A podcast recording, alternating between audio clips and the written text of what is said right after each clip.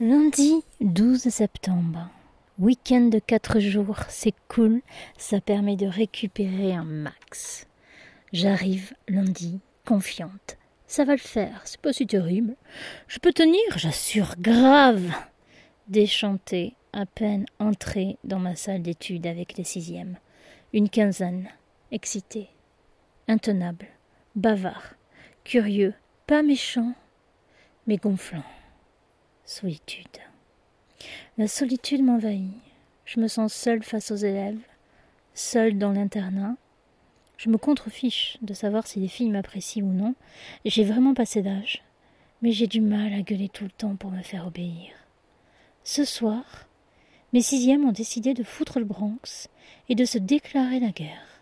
La chambre de trois veut exclure Agnès à deux contre un la chambre de quatre veut exclure Axel à deux contre un, la dernière étant absente. Et vas-y, qu'on se dit tout et ouvertement, qu'on ne s'aime pas, qu'on n'aime pas un tel et un tel. La chambre de trois veut échanger Agnès contre Axel. Axel est d'accord, Agnès non. Elle ne veut pas changer de chambre ni de lit. Simple contre superposé, je la comprends. Pendant ce temps, mes troisièmes foutent galane. Un petit groupe vient parler au sixième sans mon accord. Les secondes, Lolita et Laetitia s'en mêlent, évidemment. Bénédicte, cinquième, est toujours perdue et va de chambre en chambre.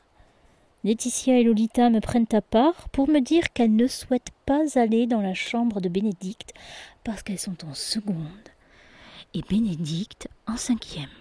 J'avais décidé que le changement ne se ferait pas, donc pas de problème. Les sixièmes sont toujours en guerre. Adèle ne veut pas dormir une nuit de plus en présence d'Agnès. Dommage pour elle. C'est moi qui décide, et il n'y aura aucun changement ce soir. Extinction des feux, 22 heures. Les troisièmes continuent d'être impossibles.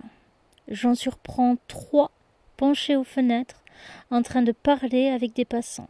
Comme je les avais prévenus que je supprimerais leur sortie du mercredi à trois reprises, je sanctionne les filles qui protestent énergiquement. Elles parlaient avec des garçons dans la rue. Elles viennent de me conforter dans ma punition pour leur dire de se taire et de partir. Surtout ne pas rire, rester sérieux et inflexible. Mes sixièmes dans la chambre de trois parlent trop fort. Je vais surprendre et elles se sont rabibochées. Hmm, tout ça pour ça. Une sixième vient me voir de la chambre de trois pour m'expliquer qu'Agnès parlait, qu'elle lui avait demandé de se taire et qu'Agnès l'avait alors bousculée jusqu'à lui faire cogner la tête contre mur. Je lui demande de retourner dans sa chambre et je la suis. Agnès a une version différente dans laquelle elle se fait taper. Je n'en peux plus. Ces filles me saoulent, je hausse la voix, leur dis qu'il n'y aura pas de changement ce soir et que je ne veux voir aucune parler avec aucune, mais toutes dormir. 23h23. Le calme n'est toujours pas là. Encore une nuit d'à peine six heures.